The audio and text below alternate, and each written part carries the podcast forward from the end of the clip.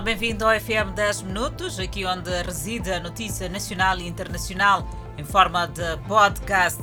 Seguimos com as notícias. As autoridades nacionais dizem que os moçambicanos relaxaram na implementação das medidas de prevenção contra o novo coronavírus. Entre os atropelos às medidas estão aglomerações causadas pelo consumo de álcool e busca de transporte. O país passou de estado de emergência para situação de calamidade pública para chamar a razão sobre a delicadeza da situação pandêmica que se atravessa. Mas o que as autoridades vê é o relaxamento dos cidadãos. Por outro lado, o Instituto de Transporte Terrestre reconhece ser impossível criar condições para distanciamentos nas paragens e no interior dos meios de transporte, mas acredita em medidas de minimização dos riscos de contaminação. Ainda na mesma vertente, a Inspeção Nacional das Atividades Econômicas, em coordenação com a Polícia da República de Moçambique, agora é que o bicho vai pegar, irá aplicar contra violação do dispositivo que regula o comércio de bebidas alcoólicas em contexto pandêmico, sanções como multas ao vendedor, suspensão, encerramento temporário ou definitivo do estabelecimento ao consumidor uma multa correspondente a 10% do salário mínimo, que se pode reverter em detenção. Ai, caro cidadão, aqui temos que prestar muita atenção, vamos nos prevenir da Covid-19, é o que dissemos todos os dias. Não arranje problemas para si nem para a sua família. Seguimos com outras notícias, vamos falar de mercados e feiras. Vendedores retirados de vários locais impróprios para venda sensibilizam-se e ocupam o mercado municipal do Albazine, mas queixam-se da falta de clientela por conta de alguns vendedores que continuam nas ruas. Foi um prolongado braço de ferro entre as autoridades municipais e vendedores que culminou com a entrada destes últimos para o interior do mercado Albazine. E dentro do mercado do Albazina, alguns deles dizem estar bem organizados, mas os que continuam a vender nas ruas são os concorrentes fortes, pois captam toda a clientela. O mercado tinha se transformado num local imundo. O regresso dos vendedores garantiu as melhores condições sanitárias e também vendem com segurança. Obviamente, os que estão do lado de fora vão continuar a fugir da polícia camarária e também vão criar transtornos até para eles próprios. Afinal de contas, o corre-corre acabam perdendo muita mercadoria.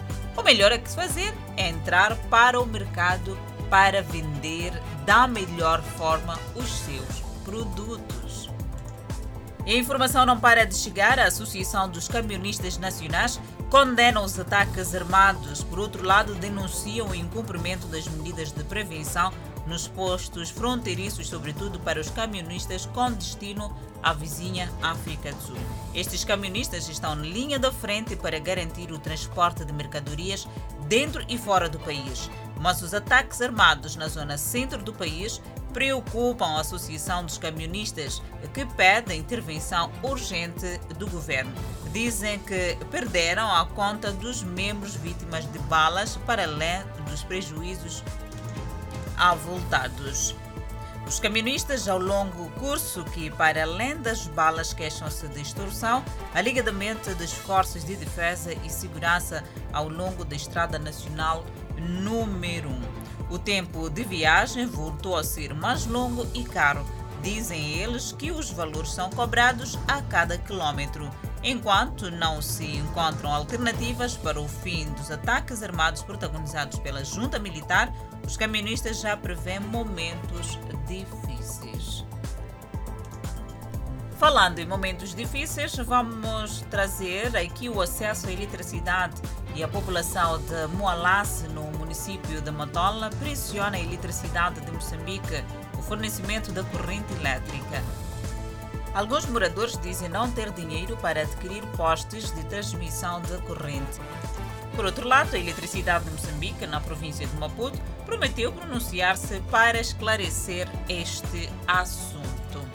E deixa feita, vamos espreitar o desporto, onde a equipa sénior masculina de basquetebol do Ferroviário de Maputo já iniciou com os trabalhos de preparação para participar da fase final da Liga Africana de Basquetebol, que poderá se realizar em dezembro no Ruanda. A equipa volta a ser orientada por Milagre Macom, que já desenha a estratégia para o alcance de bons resultados. Este é o momento de recuperação do tempo perdido. Os jogadores da equipa do Ferroviário de Maputo trabalham respeitando os cuidados recomendados nesta fase da pandemia viral para participação na fase final da Liga Africana de Basquetebol, agendada para dezembro, a direção do Ferroviário de Maputo assegura a contratação de mais reforços.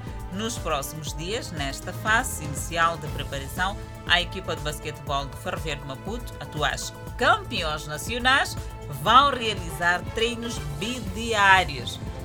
Assim que é, força, bola para frente, bola no cesto. Afinal de contas, queremos aí dar bons resultados. E quando fala-se da Liga Africana de Basquetebol, tem que se falar do nosso ferroviário de Maputo. E cá estamos nós para trazermos os comerciantes que exercem as suas atividades no mercado central de Quelimane, que queixam-se de burla por parte dos fiscais do município.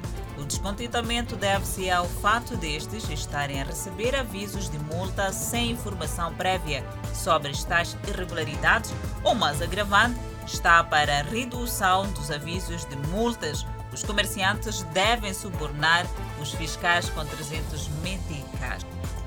Não, não, não, não façam isso. Isso chama-se corrupção e é crime.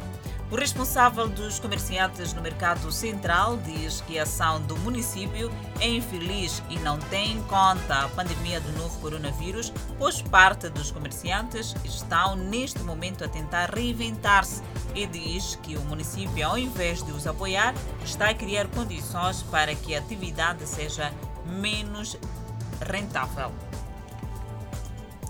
A informação continua a fluir e desta feita espreitamos a página internacional, onde o presidente Jair Bolsonaro afirmou que o Brasil trata crimes ambientais com tolerância zero.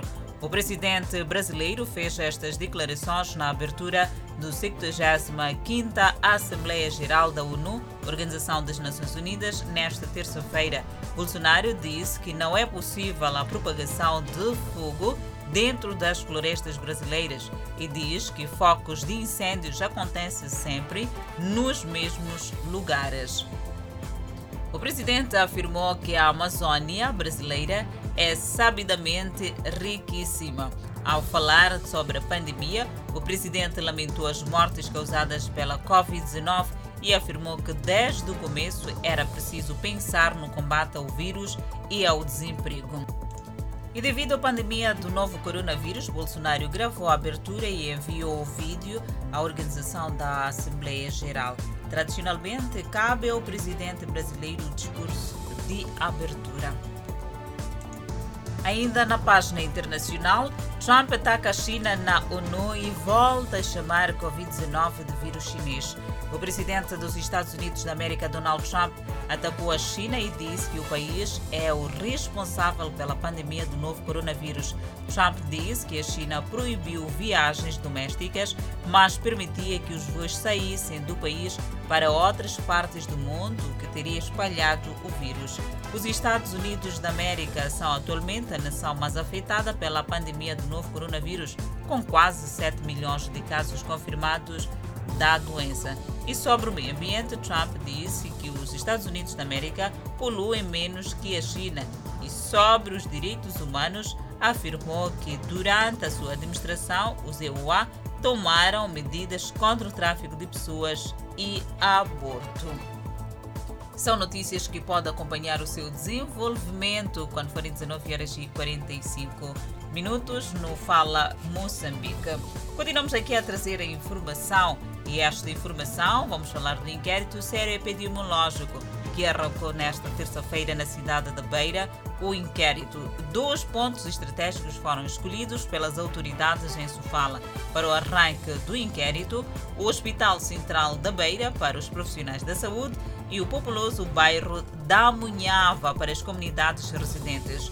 O governador de Sofala, que esteve na Munhava a testemunhar o processo, apelou à comunidade beirense a participar ativamente no inquérito. O inquérito que arrancou nesta terça-feira permitirá às autoridades mapear os locais de maior risco, grupos profissionais e faixas etárias. De acordo com os dados fornecidos pelo Instituto Nacional de Saúde, o inquérito sero epidemiológico da Covid-19, que arrancou na Beira, irá abranger mais de 6 mil pessoas, entre elas os profissionais de saúde, que são o grupo-alvo, transportadores públicos e privados, agregados familiares selecionados, vendedores formais e informais. E este inquérito terá duração de 12 dias na província. Disso fala. O FM 10 Minutos fica por aqui. Obrigada pela atenção dispensada. Não deixe de acompanhar o desenvolvimento destas notícias que deixamos ficar aqui, as nacionais e internacionais, quando forem 19 horas e 45 minutos, no Fala Moçambique, Adelaide Isabel e também o Clemente Carlos. Continuação de uma boa escuta.